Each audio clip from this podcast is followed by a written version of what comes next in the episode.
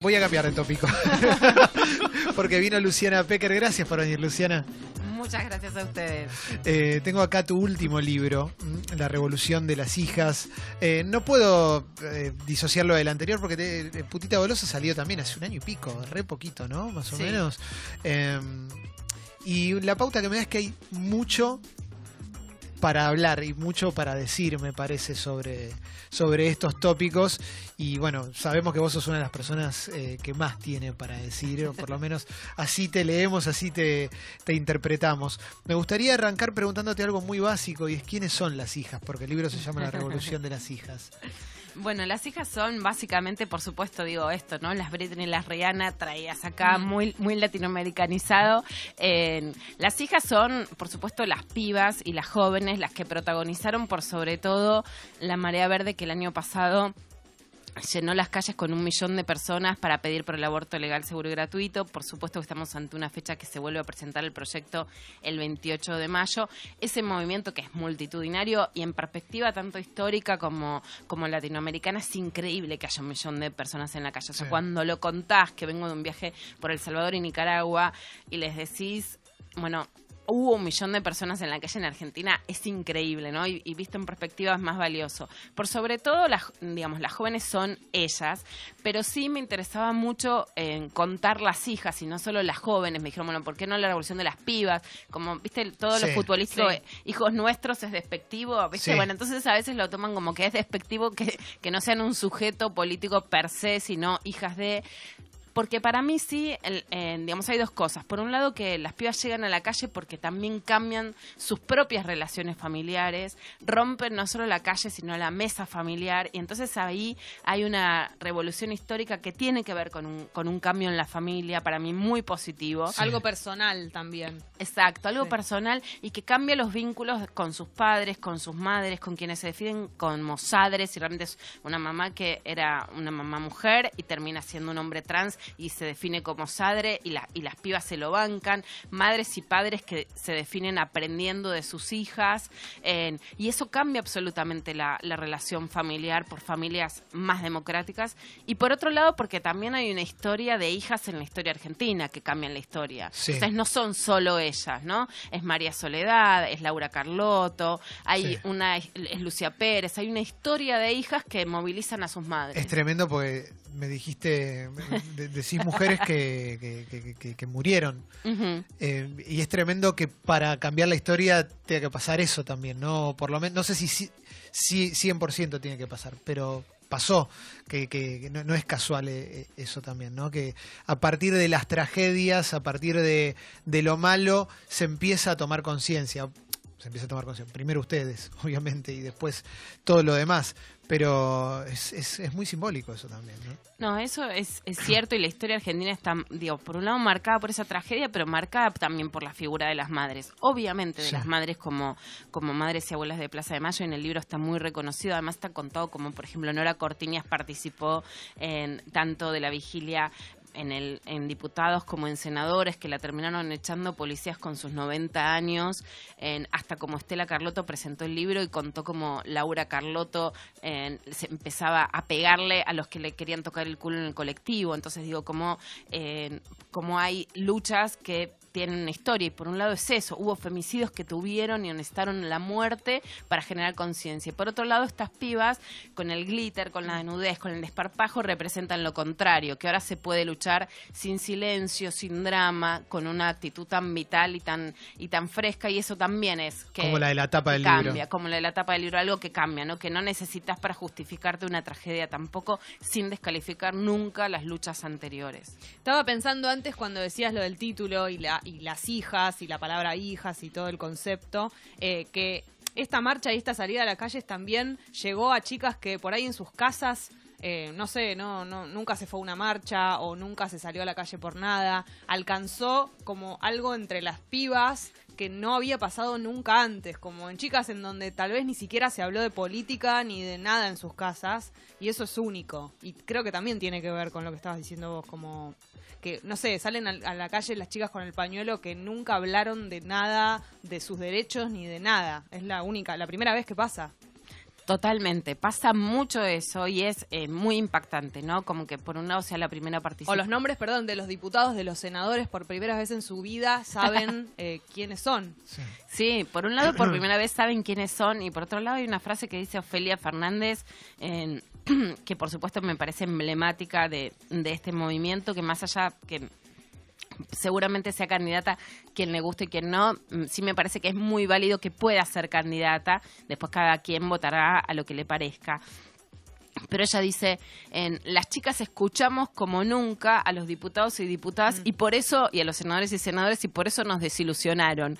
Pero en algún lugar tiene razón, que es que estas chicas con, con tan poca cultura política, eh, en muchos casos, salen a la calle por primera vez y después terminan teniendo más cultura política Claro. porque el proceso de debate del aborto legal no termina en que la ley no haya salido. Fue un proceso muy rico, de mucho debate, y la verdad es que las chicas terminan aprendiendo mucho de política y de sus propios derechos. Y en muchos casos, esto, este lugar de que las hijas puedan enseñar a las madres y a los padres es un lugar que tra- tragiversa mucho el rol clásico en la historia de la maternidad y de ser hija, justamente como un rol subestimado, y es muy potente. Y además ocurrió mucho que para enojarte y poder contestar en un debate tenías que informarte, que es lo que tiene que pasar. Entonces obligó mucho a, bueno, ir a las fuentes o a, si te querés pelear con tu tío viejo en una cena, eh, primero leíste y te informaste y eso gana de cualquier manera. Exacto, eso para mí es un montón y es un cambio muy grande, porque eh, yo tengo 45 años, entonces yo escribía, de hecho, me decían, bueno, qué rápido tantos libros, bueno, es que durante 20 años nadie me publicó, entonces Claro. había un montón de material,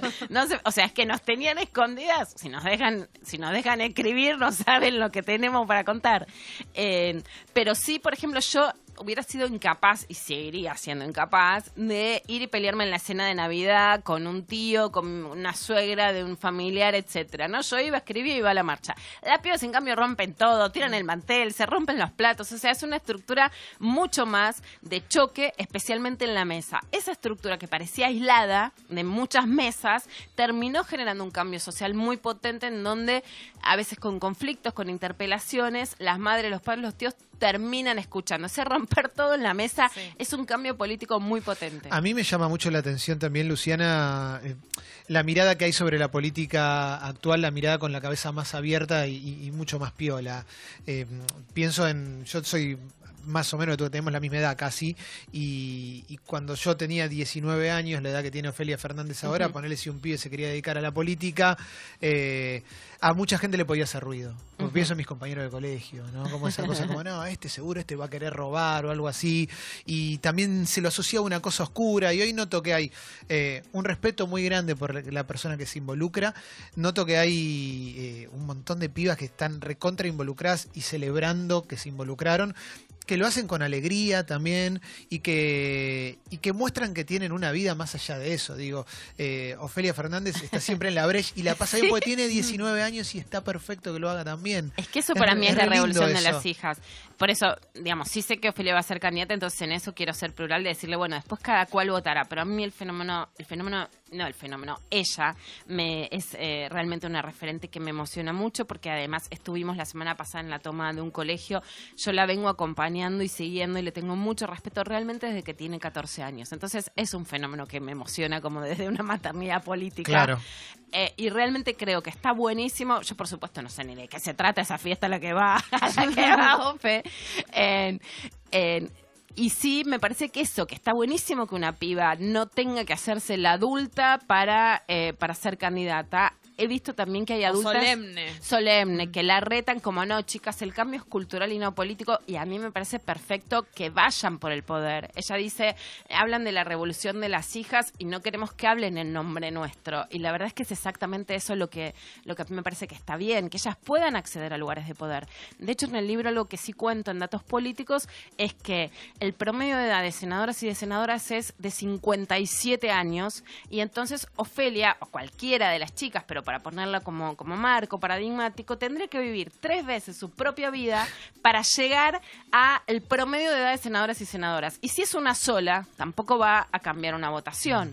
Entonces, es más, yo propongo que cambiemos, que cambiemos todo y que a partir de que pueden votar a los 18 años, por lo menos, puedan acceder a ser senadoras. Porque ahora solo pueden ser legisladoras en la ciudad o concejalas en los lugares donde se lo permite. Y la verdad que ahí, ahí está muy limitado. Aún así, sí festejo que ojalá haya muchas jóvenes y muchos jóvenes entrando en las listas políticas, porque la verdad que el cambio va por ahí.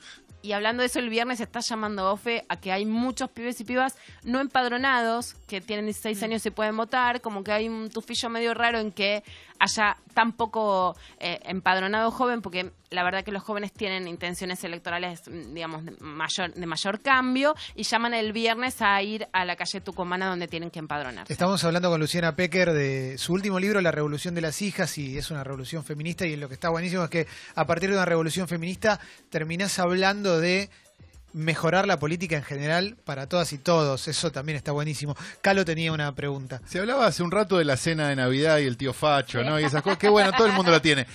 Y hay un punto donde con el tío Facho uno a veces no discute porque dice, bueno, tiene 80 años, en 5 años no, está más el tío Facho y con él se fue, se fue su fascismo. Ahora, ¿qué pasa con la resistencia que suelen tener eh, las pibas, que son gente muchas veces de su edad que piensan como el abuelo Facho? Es un fenómeno muy interesante, digo, eh, los libertarios, el, cínico, el cínico de redes. Claro, que, están como, son Videla, ¿viste? En redes sociales. Es que son ¿Eso existe o es, o es algo de redes sociales solamente? No, no, yo creo que existe. Estaban en la calle también. Eh, de otra manera. Cinco, eso es lo que me llama la atención. No, no son masivos. Ahí no es el tío facho histórico, digamos, porque sí hay, eh, digamos, yo le tengo como un respeto un poco nostálgico al machista viejo, al machista clásico, yo digo, ya no ni existen, al, al machista caballero, ¿viste? Como al machista que decís, bueno, no estaba bien, pero me como da... El chorro de oficio, lo que, era machista, es como el chorro de oficio. pero al machista que no se daba cuenta. Eh, el que extraña el piropo.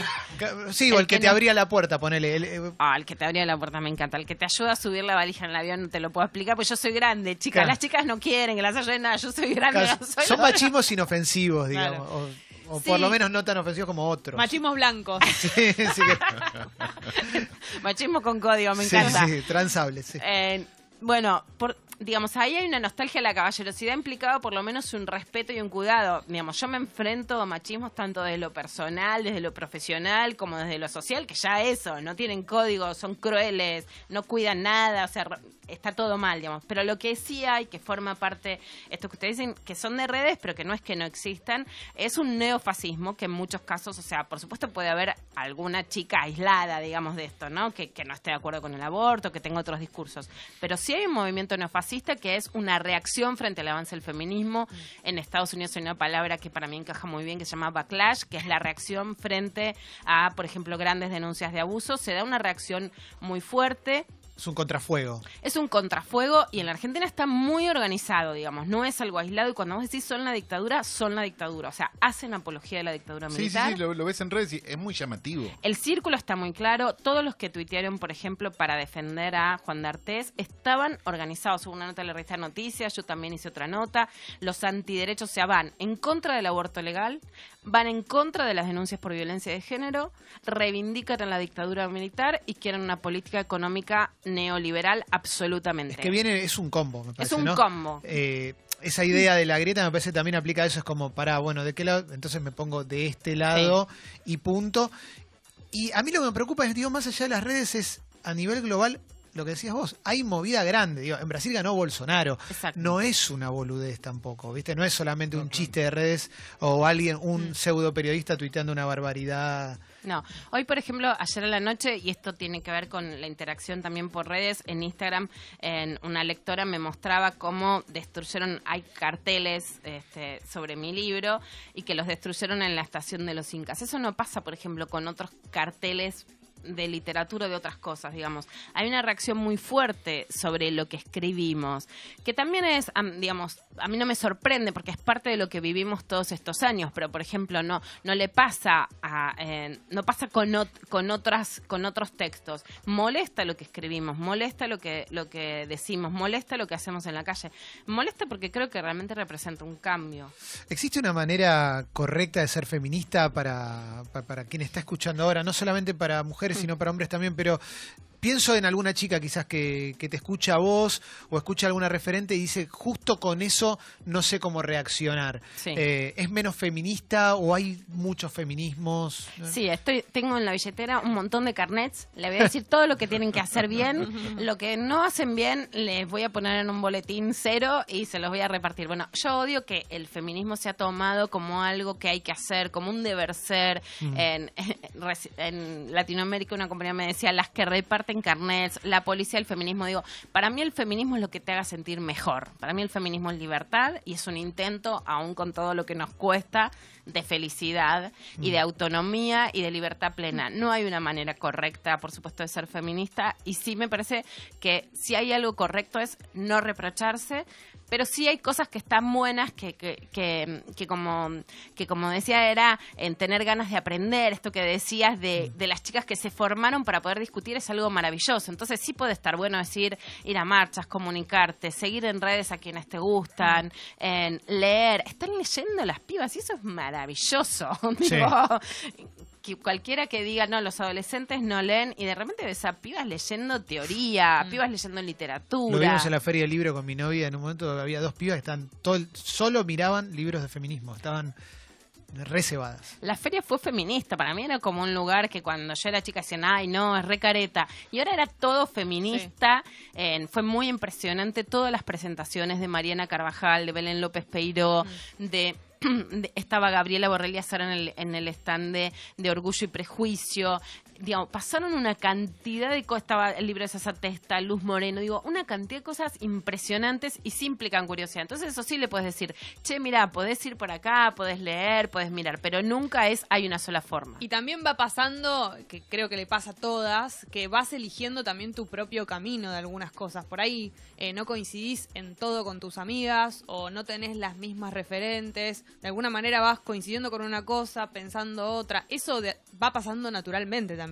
Por supuesto, ¿no? Porque es como ustedes decían de la música, te gusta tal, te gusta quién, hay algo de lógica, hay algo que pensás algo, hay algo emocional, como la poética, o cuando te gusta alguien que es porque sí, porque tenés química, porque tenés piel, porque te llevas bien, porque te causa simpatía, porque Tío, te representa, no te representa, esa palabra de no me representa. bueno, no queremos representar a nadie, justamente la idea del feminismo es que cada cual se represente por un lado solo en el sentido de encontrar su camino y por el otro lado sí que forme parte de un momento colectivo con diferencias. Y también momentos de tu vida, por ahí estás en un momento en el que no te pasaron algunas cosas y después sí, o al, escuchas algún relato de algo que te toca en algo, no sé, me imagino que con el libro de Belén López Pairó debe haber pasado mucho eso. Ella cuenta un relato de algo que le pasó y por ahí alguna chica que lo leyó y no, no le había despertado nada el feminismo, leyó eso y se encontró en algo, como a veces escuchas una palabra, algo que te suena en tu vida. Total, perdonen, vengo de un viaje larguísimo por Centroamérica, entonces me quedó la voz afectada. No, totalmente. Yo creo que además las cosas son en contextos y son dinámicas, porque si no es como poner que tenés una idea que es como un manual que va a servirte en todos los momentos de tu vida. La verdad es que también cuando pasás determinadas cosas, acompañás amigas, te pasaron en la calle, las escuchaste, vas cambiando. O a lo mejor cuando sentís que el momento va para otro lado, vas cambiando. Digo, a mí me gustan los movimientos dinámicos, no, no duros. El libro de Belén López Paguero es una maravilla que se llama ¿Por qué volvías cada verano? Cuenta en primera persona cómo todo lo que tiene que pasar una víctima de abuso sexual para poder denunciarlo. Cuenta la causa judicial narrativamente, es una bomba excelente. Y en algún lugar a todas nos dijeron, ¿por qué volvías cada verano? O sea, en algún lugar a todas, cuando un tipo te trató mal y vos después le un beso, te dicen, ¿y por qué volviste a darle un beso? Todo el tiempo estamos cuestionadas. Entonces, ¿por qué volvías cada verano? En algún lugar nos refleja a todas aunque por supuesto cuenta un hecho mucho más grave que es un abuso sexual familiar. En el libro de Luciana Pecker, en La Revolución de las Hijas, bueno, hay un montón de capítulos, habla de todo tipo de hijas, ¿no? Pero cuando hablas del aborto legal, seguro y gratuito, el título dice el derecho a decidir. Y yo lo que te quiero preguntar es por el derecho al goce, que me parece que es algo que, nos cuesta mucho comprender, sobre todo a los tipos también. Después te quiero preguntar por el rol de los hombres y todo. Es como, hoy, hoy te vamos a exprimir. Pero, el derecho al goce a mí me parece que es un, tópico interesante. Creo que Pino Solana, si mal no recuerdo, lo, mencionó en el debate en el Senado. Ahí Pino dijo, yo estaba en el Senado y dijo, es el goce, señora presidenta, que se convirtió en una frase emblemática. Además, bueno, como putita golosa, el subtítulo es por un feminismo del goce. Todos empezaron a decir, Luciana, la verdad que no lo conozco todavía, Pino. Le, quiero darle un abrazo ya a esta altura, porque tenemos ahí, una unión con el goce muy fuerte. Pero, pero tiene, pero eso es algo que me parece que cuesta comprender y te, me gustaría pedirte también, es muy, muy general la pregunta también, pero a veces me da la sensación como que se reprime el goce en, el, en, en, esta cosa de plantear un, un mundo más igualitario, más feminista, como no, pero no, como, si no cogieran, como si no les gustara coger. Eh, como, y, para mí está buenísimo que puedan reivindicar eso también. Que sí, ¿por qué? Porque, y, si cogió y, tuvo y, quedó embarazada y tiene derecho a decidir y tuvo derecho a gozar antes también. Si no es una máquina reproductora, es una heladera, no sé. Sí, no, no queremos ser heladeras. Sí. eh, no, justamente yo creo que el feminismo latinoamericano es un feminismo del goce. Eh, y que este feminismo glitter, este feminismo con brillo, este feminismo de las pibas, vino a traer justamente la reivindicación del goce. Hay un discurso que es muy justamente de los sectores de, derecha en la Argentina, que es, vienen a censurar, vienen a que no haya más sexo, ya no se puede seducir. Bueno, no, lo que cambia, justamente el feminismo latinoamericano me parece que es gozoso per se, es caderón, es bailador, las pibitas tienen eh, glitter, van así con esos topsitos que alguien me decía, no, son remeras de moda, no, mi hija lo hace, por eso lo descubrí, ¿eh? porque soy madre solamente. Digo, ¿de dónde sacó tantos, viste, esos corpiños que creo que se llaman mandó, ayúdame, pero como bandó negro, yo alguno le compré, pero no, ¿por qué todos los días se está poniendo eso? Porque cortó todas sus remeras y se las hizo así. Claro, panza al aire. Igual que agarrón esa moda, porque después se termina la moda, tienes que comprar toda ropa nueva, eso es un problema. Claro, bueno, es que las hijas siempre causan problemas. Es parte de eso también, ¿no? de, de entender que la, que las hijas te vienen a interpelar, te vienen a cortar la ropa que vos le compraste, digamos, vienen mm. a reinventarla, pero de alguna manera esa cosa con la panza al aire, la piel, los brazos levantados, la verdad es que es una fiesta, entonces es una fiesta que reivindica el goce y que pasamos sin dejar, por supuesto, de criticar y de luchar contra los femicidios, pero pasamos de una lucha en donde el eje era dramático a una lucha donde el eje es el goce y justamente reivindicamos que no haya femicidios, que no haya violencias, que no haya abusos, para poder gozar y como un punto de, goce, ¿no? En ese sentido a mí sí me parece, incluso me pregunto por qué los sectores antiderechos ponen tanta fuerza en prohibir el aborto legal y ahora lo vemos en Alabama y en Estados Unidos, o sea, donde mm. en, muchísimos estados se está haciendo retroceder la política en donde se podía eh, interrumpir los embarazos en Estados Unidos porque quieren llegar a una corte que no casualmente fue puesta dos, dos hombres nuevos, digamos, mm. por Donald Trump, por lo más reaccionario, que fue puesta también por un juez que es cuestionado por haber acosado a una, a una mujer y que además podría ir atrás con la jurisprudencia en aborto legal en Estados Unidos. Yo creo que es porque quieren que el sexo sea un privilegio. Donald Trump, en algún lugar, ¿a vos te puede parecer un tipo que tuvo una sexualidad reprimida? Pero por supuesto que no. Bueno, parece exactamente todo lo contrario, ¿no? Es un tipo que estuvo desde Melania Trump, tiene eh, denuncias de acoso. Para mí, de hecho, ganó por su misoginia y no a pesar de su mm. misoginia. Salió un video de cómo una presentadora de televisión le encajó un beso de prepo sin consentimiento antes de la campaña. Para mí, ¿qué es lo que quieren? Volver al sexo como privilegio de los señores que hagan lo que quieran, no quieren volver a una sociedad conservadora, de la abstinencia, sin sexo, una sociedad moralista. Quieren el sexo solo para ellos. Y ahí hay una diferencia entre el sexo como privilegio y el sexo como derecho. El sexo solo para ellos sería solo goza el tipo también, digamos, ¿no? Solo goza el tipo, cuando quiere, con quien quiere y cómo quiere. ¿no?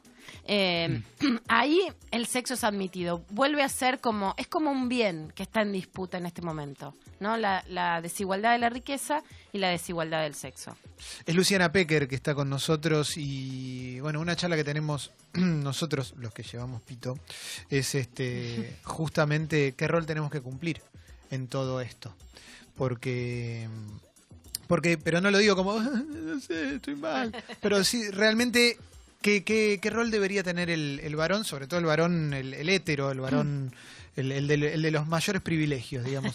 ¿Qué rol debería tener eh, en esto? Porque a veces, y te digo más o menos lo, lo, que se charla entre amigos, ¿no? Pero está el que sobreactúa, está el que no sabe en qué, en qué lugar ponerse, está el que se resiste, hay de todo, bueno, lo sabés eso. Pero cuando, si un tipo quiere realmente estar a la altura del momento, ¿qué debería hacer? Para mí, algo muy básico que parece naif y sin embargo mueve montañas y que es lo que estamos haciendo, que es escuchar. Escuchar es un montón y no lo hacen, digamos. Mm. Y no lo hacen y no lo han hecho y algo que, que, por eso te decía un poco como sinónimo, ¿no? Cuando me decís, por ejemplo, dos libros seguidos hace tan poco. La verdad es que no nos escuchaban y estábamos ahí, escribíamos. Yo trabajo mm. en las 12 de página 12 hace más de 20 años. Eh, y a lo mejor me invitan a programas de radio a los que nunca fui. Incluso la radio me parece algo muy paradigmático, porque escribiendo en el suplemento sé que mis propios compañeros de trabajo, de diario, de medio, no nos leían. Y a lo mejor en la radio, en los programas en los que estuve, con los compañeros con los que estuve, vi muchos cambios. Y es algo que eso me, me muestra cómo escuchar cambia. Porque si no estamos escuchando, nos miramos a los ojos y no hay un tipo que no agarre el diario y se pasa las notas de, de las 12 de página sí. 12 de cualquiera de las compañeras feministas o de otros medios, sino que te mira a los ojos. Eso produce cambios. A mí me parece que es eh, muy básico, pero que es algo muy importante. Escuchar de verdad. Escuchar, poderte pensar, leer, leer autoras, esto que están haciendo las pibas, mm. es un camino que me parece importante. Eh, por supuesto, romper ciertos pactos de caballeros, que no quiere decir mandar a todos los tipos al paredón, mm. pero sí romper la idea de complicidad y decidir, hay un poco que sí, es cierto, hay un momento en donde, como sería este, un eslogan de un programa, tenés que decir de qué lado estás. Mm. La verdad es que hay tipos que han sido machistas siempre, yo no pido tipos impolutos, por supuesto, situaciones graves de violencia o abuso están completamente afuera, mm. sí creo en un feminismo con los varones adentro, creo en un feminismo que lo están definiendo como del 99%, o sea, es un feminismo que incluye a los varones, pero no soy condescendiente en que, bueno, está todo bien, sino que eso tiene que representar realmente un cambio y tienen que ser varones con ganas de cambiar. A mí no me interesa, por eso, por supuesto, si hay una situación de femicidio, de violencia, no, de abuso grave, está fuera de lo que estoy diciendo completamente. Ahora, después me parece que sí, que ese 99% tuvo actos de machismo, no es que va a tener esto, un boletín impoluto, pero me interesa la actitud de cambio. Quienes quieran cambiar, para mí son bienvenidos. Quienes no solo no quieran cambiar, sino que tengan reacciones de mayor crueldad, humillación, violencia, etcétera, también se quedan afuera. Y sí me parece que hay que interpelar un poco a las ganas de cambiar y a las ganas de, poner el cuerpo, que es lo que venimos haciendo muchas mujeres. ¿Qué estás notando? ¿Que hay más que quieren cambiar o que más, más se adaptan? Yo también, digo, para mí ya que se hable entre grupos de varones, eh, es un montón y yo veo un montón que están tratando de cambiar. Yo intento ser optimista. Noto mucho cambio generacional. O sea, mm. la verdad es que siempre las generaciones son distintas, pero entre los pibes más jóvenes, los que van al colegio, que también no, no es lineal y homogéneo todo, ¿no? Hay muchas fricciones, porque no vamos a homogeneizar todo. Eh, pero básicamente entre los pibes secundarios y menores de 30 años hay un cambio real porque están escuchando. Porque si no, ¿viste el chiste de si no, no puede tener novia? Y sí, si no, no puede tener novia. Pero no solo no puede tener no. novia, porque además pueden querer tener novio, novio, lo que sea. Eh, si no, no pueden tener compañía de colegio. Si no, no le pueden pedir algo a alguien la tarea de matemáticas. Si no, no pueden ir a la fiesta. Si no, no se pueden ir de viaje de estudios. Mm. Si sí. no, escuchan. Entonces están escuchando de una manera mucho más potente como nos escucharon nuestros compañeros de lo que fuese a las más grandes. Ese es un cambio muy grande. Después hay tipos que, que están cambiando y también no noto, noto y sufro mm. una, una reacción de una crueldad mayor. Hay tipos que tienen, en general, e incluso conmigo, una crueldad que no, que no pasaba hace 10 o 15 años. Les molesta mucho claro. más sí, obvio. lo que haces, lo que Mm. decís, y también la venganza está heavy, digamos. Obvio, obvio. Bueno, no tengo la. No, y también, duda. también viene la parte, porque una cosa me imagino entre los tipos es más fácil, entre comillas, distinguir un machismo que tiene que ver con decirle algo a una mina o una foto o las cosas que son de, de, de más básicas de primero de primer grado de machismo entre varones y después está la parte de cuando se vinculan por ahí con mujeres que tiene que ver con lo que yo pienso que es como el grado 2 de distinción, de darte cuenta con el trato y esa parte que calculo que entre ellos debe ser más difícil de notar. porque no decir un piropo en la calle es fácil, pero por ahí entre el trato, o no sé, me imagino novios em, entre parejas, los novios con las novias, como hay una situación que por ahí debe ser más complicado para ellos darse cuenta. Sí, por supuesto que creo que hay una trama. ahí. o sea, a ver, a mí no me parece que, mm, que tengan que estar todo el tiempo diciendo, ay, esto lo hizo bien. No, no, claro. Pido perdón, etcétera. Pero sí que me parece que, que, el feminismo por eso gusta y por eso jode, porque interpela todo el tiempo, interpela puertas para afuera, interpela puertas adentro. Eh, vengo de, del Salvador y realmente es muy impactante como en toda América Latina está pasando lo mismo. O sea, vos no traes, por ejemplo, una invitada que te va a hablar de lo que pasa, de un tema social que pasa afuera. Cuando traes el feminismo te interpela también en quienes hablan en la radio, en cómo te manejas, o sea, interpela puertas para adentro de las redacciones, de las radios, de las relaciones de pareja. Para mí esa interpelación, si es bien tomada, es subámonos a esta montaña rusa y pasémosla bien, digamos. O sea, no tiene que ser algo nocivo, mm. ¿no? También hay mucho tipo como a la defensiva esto, o que se pasó la crueldad. Pero si es una interpelación, bueno, todo lo que... Eh, es cierto, o sea, esto es un quilombo. y hay que dar las fichas de nuevo, ¿no? No es que esto es fácil, no es porque es natural. No es prolijo tampoco. No, puede serlo, claro. Es una revolución. Exacto. Eh, estamos hablando con Luciana Pecker. Luciana, eh, hablabas de, de que sea dinámico también. Eh, hay, un, hay un tópico que tengo entendido, y eh, quizás me equivoque, pero que hay una parte del feminismo que quiere charlarlo, o por lo menos ver si se puede mejorar, otra, parte otra parte me parece que, lo quiere dejar así, que tiene que ver con la herramienta del scratch virtual, la denuncia, la denuncia en redes. Em, te quería preguntar que, primero, ¿qué pensás a nivel general? Eh, y, y, después, si crees que puede ser mejorable o si le, crees que le falta algo, sobre todo post eso, la contención. Pienso mucho también en adolescentes, en relaciones entre adolescentes en, los colegios, etcétera. Pero bueno, eh, qué sé yo, también como ya, se instaló, se utilizó, hubo gente que lo, que lo usó mal, o tipo, si querés, tipos que se hicieron pasar por mujeres, etcétera, etcétera. Eh, ¿Qué pensás vos de esa herramienta? Sí, el, Scratch en sí es una herramienta válida, digamos, mm. ¿no? Que yo lo que no quiero por tener discursos que intenten llegar a lugares mejores es invalidar ni el Scratch como herramienta en casos en que sea necesario y justamente para eso también, para poder mejorarlo, que es parte de lo que, de lo que hago, de lo que digo y lo que escribí en el libro, básicamente sí, yo no estoy a favor del linchamiento masivo de varones, ¿no? O sea, el, el Scratch es una herramienta. Por supuesto que sí hago una diferencia entre lo que queremos hacer las periodistas, que cuando eh, te mandan miles de scratches y te dicen, bueno, yo no pongo todo, ¿no? Sí, no puedes compartir todo, te debe pasar todo el tiempo, además. No, no, digamos, yo lo que escribo sobre casos que puedo conocer, casi las periodistas en Argentina no podemos cubrir más como abusos, casi no hay periodistas porque es parte de que no haya trabajo digno en periodismo, digamos, casi no hay periodistas para que chequen una de las personas que más me ayuda a llevar casos es también un varón, Fede Fassbender, por ejemplo, de Infobae, de otro mm. medio, el que le digo, a ver, Fede, si vos podés llevar estos casos. Y la verdad que eh, actúo con mucho compañerismo y ética para intentar ayudar muchos casos que para nada llego por las propias condiciones laborales. pero sí creo, no, no quiero descalificar al Scratch como una herramienta posible, utilizable en muchos casos. Y sí me alarma algo, que para llegar a lugares mejores, tiene que haber diálogos mejores. La verdad es que hasta ahora, a quienes intentamos otro tipo de diálogos que salten el scratch, no nos escuchan. Entonces, mm. eso revalida la herramienta del scratch. Y te puedo contar algunas experiencias, a ver, tanto en lo personal como en, como en lo institucional. Por ejemplo, en el Pellegrini vienen de hacer una toma porque jerarquizaron, o sea, ascendieron mm. a un docente que estaba cuestionado por las pibas tanto por, por, antecedentes de lo que veía como porque se sentían incómodas cuando jugaban el vóley o hacían educación física. Y me lo contaron a mí, o sea, yo las escuché. Las autoridades de la UBA terminan diciéndoles, no, si no hay denuncia, no se lo puede, no se lo puede cuestionar. Bueno, las autoridades, yo digo, lo que están generando es en un momento en donde su interés debiera ser proteger a los varones adolescentes, que son los que a mí más me importan, generar una pedagogía de la confianza con las pibas para que confíen en la institución. La institución da la señal contraria, que sigue protegiendo al adulto que es cuestionado y que incomoda a las chicas y que no las escuchan. Y les dice, denuncien. Yo nunca, por ejemplo, le diría a una piba que denuncie porque la denuncia implica una revictimización. Entonces, la verdad es que las autoridades, por ejemplo, están dando señales en el sentido contrario de generar confianza para que las pibas puedan buscar otras maneras de eh, terminar con la violencia de sus Solo te queda el scratch virtual.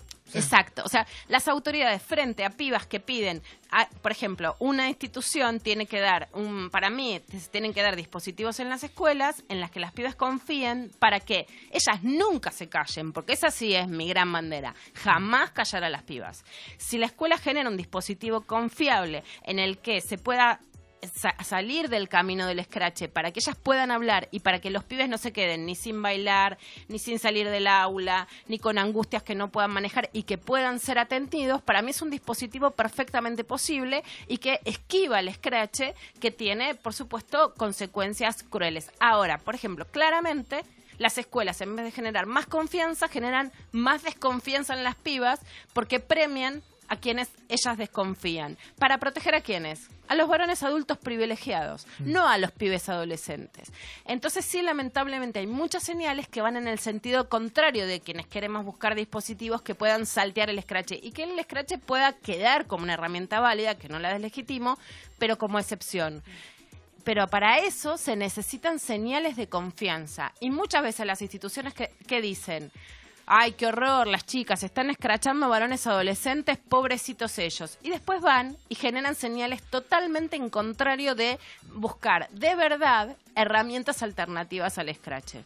Carlos, una pregunta. Es una pregunta medio, medio boba, pero igual.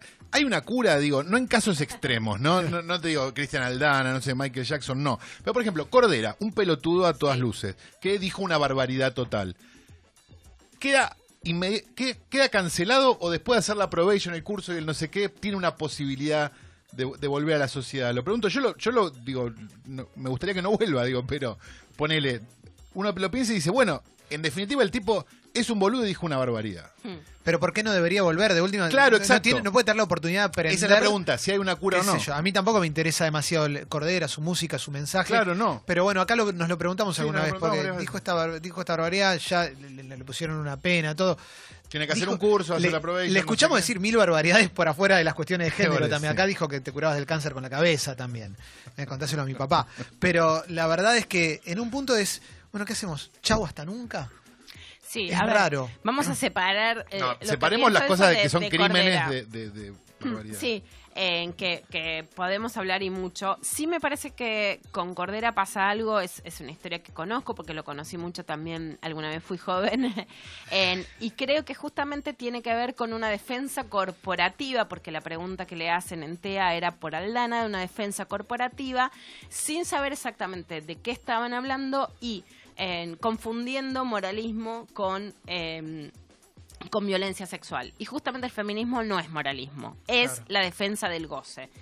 Sí, el último video de, Cordera, en donde se ponen como esta idea de víctimas del machismo, me parece que es eh, todavía peor a lo que dijo. O sea, que es justamente estos tipos que vienen a no entender de qué se está hablando y en vez de decir, ok, puedo escuchar y aprender, es como exactamente lo inverso. Para mí, yo creo en la oportunidad, creo en el cambio, creo no en, no en esto de la cura, pero sí creo que hay posibilidades de encontrar herramientas para aprender y para para tratar o para poder modificar algunas cosas, pero la esto que les, que les digo, que parece tan simple, es, che, tengo ganas de ver qué están diciendo y tengo ganas de cambiar. Bueno, el último video de Cordera tiene una letra que es como, nosotros pobres y ahora nos vienen y no podemos y somos víctimas de la censura. Bueno, ah, Ah, no, me perdí ese capítulo. No, consumimos igual. Claro. Bueno, sí. Lo cancelamos. acá a lo mejor lo pueden buscar y les muestro un poquito de lo último, van a ver lo que digo de la reivindicación de, Cordera de, en, acá somos nosotros los pobrecitos que nos vienen a censurar. Entonces, es ese es el camino que no. Claro. Sí creo, yo creo bueno, que... es la defensa del humor ese más rancio, ¿no? Que no, se puede hacer chiste de nada, ¿no? Medio diúdica. Bueno, pero los tipos los tipos me parece que nos vamos a agarrar en general. Me pongo porque yo también soy tipo, pero en general el, hombre se agarra de algo que escuchó al, pasar. Rita Segato habló de algo y un montón de tipos ni la escuchamos, nos agarramos de la frase. Rita dice, a mí también me pasa, por eso yo estoy en la línea de Rita Segato que, que dice, los varones son víctimas del patriarcado y no hay que linchar. Si ustedes leen el libro van a tener muchas frases para agarrarse. pero no es eso solo, es un título. Claro, vos sabés que la escribí. Era para zafar en una sala. Sí, claro. linchamiento. Y después empecé a decir, pero ojo, los que quieran cambiar muchas veces en el libro, pues dije, no, me llegan a utilizar para justificar si me muero. pero, pero quiero contestar una pregunta. Para mí sí hay posibilidad de cambio. Y además es muy fácil instrumentar dispositivos de políticas públicas. Si el feminismo tiene que hacerse cargo que al nivel de explosión en el que ya ha llegado, no podemos no contar con políticas para varones. En, en el primer libro contaba que está la nota en las 12 de página 12. Para mí el parámetro de lo que escuché sigue siendo lo que, lo que se llamó el proyecto Barcelona que alguna vez entrevisté. O sea, si son acusaciones que serían más o menos parecidas a delitos con penas mayores a dos años, no. Digamos, afuera puede haber otros tratamientos, pero ya para gente que cometió delitos. De lo que estamos hablando, digamos, si son micromachismos, situaciones que no me parecen para aplaudir, que no las invisibilizo, pero que son más chicas, sí hablo en el libro que para mí hay que tener en cuenta el gradualismo. O sea, no es lo mismo está mal siempre. Ahora, no es lo mismo una violación o un femicidio que una situación de un error o que causó incomodidad o de algo que estuvo mal pero que es más leve. No podemos decir que todo es abuso porque ahí sí tenemos un problema para las situaciones leves yo sí pondría, desde tanto en lo judicial como en lo personal, situaciones de tratamientos y talleres para varones para que puedan repensarse. Ni hablar en adolescentes. Creo ya que hay que poner un dispositivo en, en el Ministerio de Salud de la Ciudad de Buenos Aires que sea específico para tratar a adolescentes varones con, eh, digamos, escrachados. ¿En la ciudad sigue siendo ministerio eso? En la ciudad sigue siendo ah, ministerio, por eso lo digo con nombre, porque me gusta. Quedó algún ministerio de salud en este país. Por supuesto, tiene que volver el Ministerio de Salud. Eso es indispensable para las próximas elecciones. Y a nivel nacional, en la Secretaría de Salud y a nivel ciudad, en el Ministerio de Salud, tienen que crearse urgentes dispositivos para varones adolescentes. Que sean específicos, que sean confiables para las pibas o sea, que las pibas sepan que no van ahí a hacerse los giles o a legitimarse. Falsos aliados. Falsos aliados, claro, que dé. No, que les dé confianza a las pibas y que justamente que pueda ser un reemplazo de la herramienta del scratch. Después, si alguna la cree indispensable, bueno, eso es otra cosa, pero que haya una propuesta de, eh, de algo que pueda, que los pibes puedan repensarse. En muchos casos, además, son víctimas de abuso, de violencia en sus casas, eh, de, de, machismo. Ayer vi una escena en el subte que se me caían las lágrimas. Había una mamá al lado mío hablándole a un nenito que le decía que evidentemente sufría alguna violencia con su papá y que iba a un psicólogo y una mamá muy humilde le decía, hablé con tu hermano y nosotros vamos a cambiar, en la casa ya no va a haber más violencia, vos te vas a sentir mejor, quédate tranquilo. La verdad que esa es la revolución de las madres. Era una mina muy humilde, le hablaba a su hijo que tendría seis años y a lo mejor ese pibito que puede terminar en violencia con una madre que lo quiere escuchar cambia completamente. Y muchos pibes necesitan ser escuchados, pero sí se necesita que no vayan a cualquier psiquiatra que le dice que le diga esto no es nada, vos seguí así, que lo que lo ceben, que es lo que hoy pasa con los dispositivos de psicólogos o psiquiátricos. Estas pibas están todas locas. No, la piba te dijo algo, tocaste una teta de más sin preguntar por qué lo hiciste, cómo te parece el encuentro sexual, los códigos honestos, hay que ir al consentimiento, te crearon de esta manera, te crearon de otra, qué te pasó a vos, y que sean lugares confiables para las pibas en donde puedan ni linchar a sus compañeros, ni callarse ni que lo que les pasó y los hizo sufrir se quede en la nada. Y a mí me parece que son perfectamente, em, perfectamente em, posibles de instrumentar con bastante poco presupuesto y que tengan cinco o seis expertos que estén pensando cómo tratar a varones adolescentes, en médicos, médicas, psicólogos, psicólogos, equipos interdisciplinarios, pero que las pibas lo recojan como un signo de confianza. El último libro de Luciana Pécar es La Revolución de las Hijas. También tenés Putita Golosa. Están, en todas las librerías están siempre ahí bien visibles. bueno, charlamos un montón, Luciana, y nos hubiéramos quedado mucho más. Gracias por haber venido, estuvo re bueno. Muchas gracias a ustedes.